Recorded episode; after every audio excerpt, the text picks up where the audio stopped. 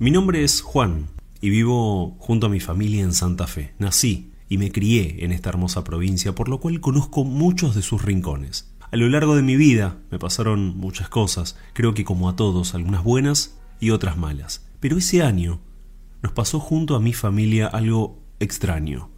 Comenzó como la realización de un sueño y terminó como una real pesadilla.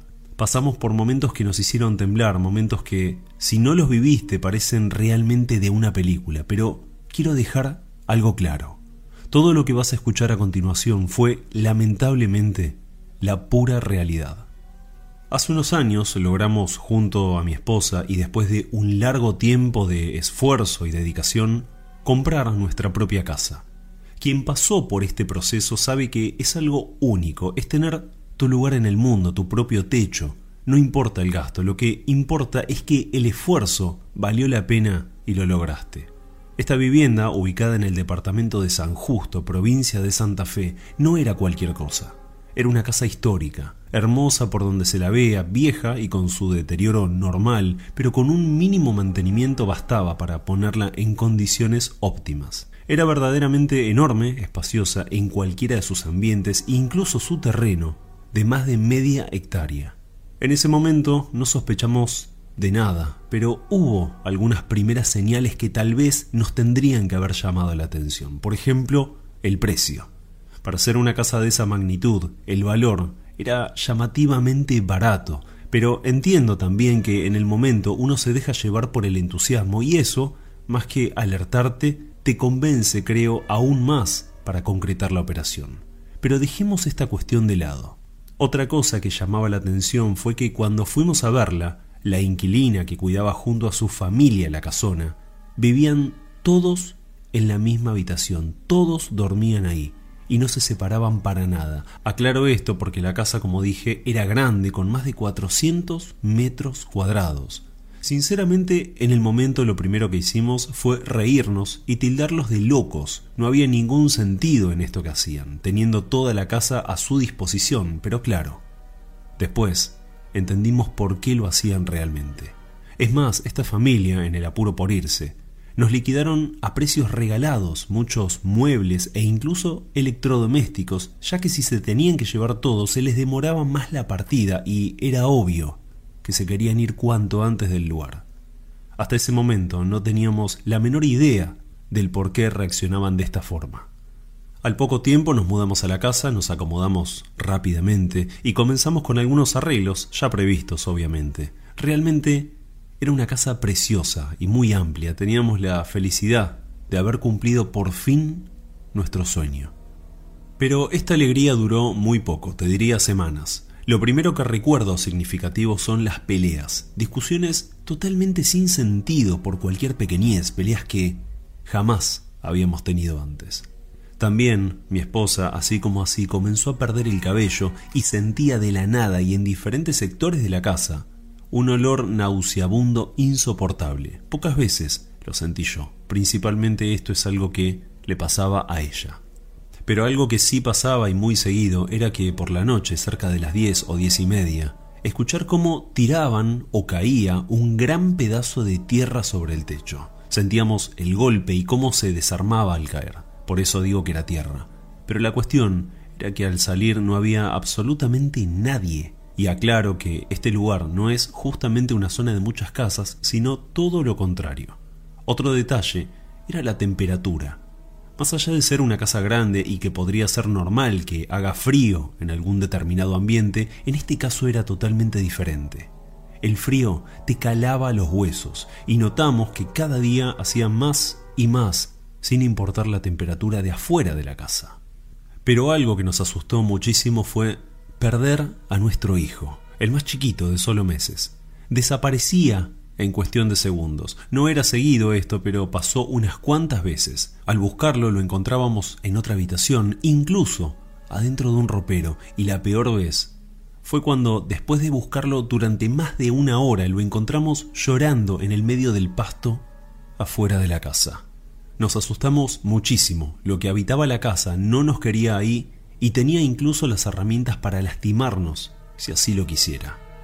El bebé que lloraba en esa casa era constante, constante, porque se nos desaparecía el nene como te conté antes, y, y también lloraba un nene, escuchaba un llanto, entonces salíamos todos disparando buscando al nene. Y resulta que era un llanto que venía de algún lado que no se encontraba nunca. Y así una vez un señor que andaba, que no tenía casa y la propiedad era tan grande y tenía una casita al costado, un tipo ranchito, pero de material, una casita. Eh, yo le di permiso para que se quede ahí, Mingo se llamaba, eh, y el hombre, una madrugada desesperado, me golpeó la, la ventana y, nos pedía por favor si le queríamos dar una vela, porque él quería prender una vela en ese ranchito, dice, para poder dormir, porque no se podía dormir, porque eh, lloraba un chico. O sea, eso nos tranquilizó también por algún, en algún sentido, porque ya no éramos nosotros nada más los que escuchábamos el llanto del nene, los olores, los golpes, las corridas en el techo, las persecuciones de, los, de los insectos. Para este entonces, a solo unos meses de habernos mudado, la situación matrimonial estaba en un momento crítico. Discutíamos todos los días, el ambiente de la casa era horrible y el almacén que habíamos puesto en el frente cada día parecía ir de mal en peor. Y comenzó a parecer algo sumamente extraño. Y así empezó a pasar de todo. Una bolita que nos tiraban atrás, o la veías la bolita, la encontraba, todavía conservábamos algunas, no sabíamos de dónde venían y encontrábamos bolitas que nos tiraban al paso, buscábamos quién la había tirado, de dónde venían en el afán de uno de seguir, buscarle explicaciones lógicas o, no buscárselas, seguíamos. Y fue un momento clave cuando decidimos estar, y recordando en ese momento a la familia que se fue, viviendo todos dentro de una misma habitación. No nos separábamos nunca.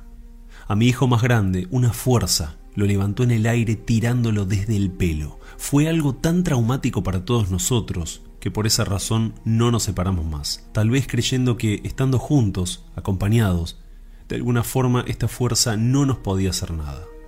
Terminamos todos viviendo en la misma pieza, ir al baño a bañarse en un baño nuevo hecho en la casa, eh, era una tortura porque no podías cerrar los ojos, cuando cerrabas los ojos te respiraban en la boca, te soplaban, era aterrorizante. O sea, era normal ir a bañarse y salir con los ojos rojos, rojos, rojos, porque te quemaba el jabón, porque no podías cerrar los ojos. Terminamos yendo todos juntos al baño a la hora que fuera, íbamos todos juntitos porque nadie se dejaba solo a nadie ahí. Una noche, cuando llegamos con el auto a casa, pasó algo surreal algo como lo mencioné al principio, digno de una película de terror. Llegamos, entramos al garage. Esto fue en pleno invierno, por lo cual hacía mucho frío. Bajamos, entramos a casa. En ese momento mi esposa me dice que se olvidó la campera en el auto porque se la había sacado durante el viaje. Y cuando vuelve, y esto fue solo segundos después de entrar, prendemos la luz de afuera y ambos vimos como el Renault 21 que teníamos y en el que recién habíamos llegado estaba literalmente cubierto de ratas. Volvimos, prendimos la luz y el auto, un Renault 21 en ese momento, estaba tapado de ratas. Lo vimos yo y mi mujer, si no, no lo podríamos contar. Eh, pero tapado de ratas, decir, como en una película. Un detalle a mencionar es sobre la luz. No importaba qué lamparita poníamos, llegué a colocar de la máxima potencia y así y todo la casa parecía estar en penumbras. Abría las ventanas y tampoco. Siempre parecía que algo impedía que la luz ingrese. De la misma forma que la luz no ingresaba, tampoco funcionaban correctamente algunos aparatos como la televisión o la radio. Siempre algo interfería permanentemente, a pesar de tener todo en cuanto a instalación en perfecto estado. Las coincidencias eran tantas que era imposible pensar que se trataba solo de un producto de la casualidad. La casa, sin dudas, estaba maldita, infectada por quién sabe qué, pero no teníamos dudas que no nos quería ahí adentro.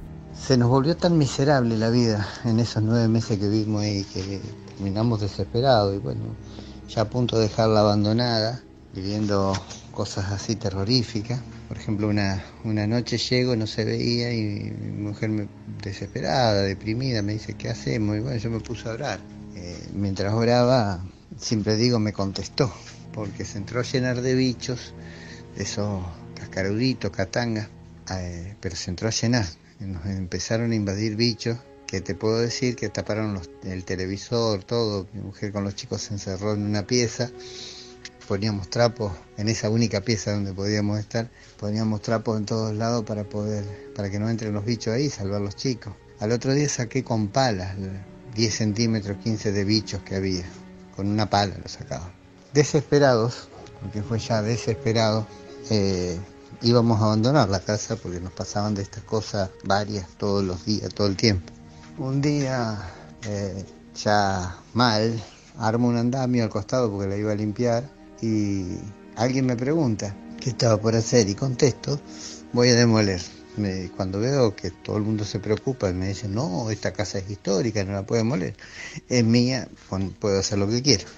Me subí al andamio y enojado con la casa, le volé de la carga cuatro ladrillos. Fue impresionante como parecía que la casa se defendía. Vino gente desesperada de todos lados a comprármela y pudimos vender e irnos.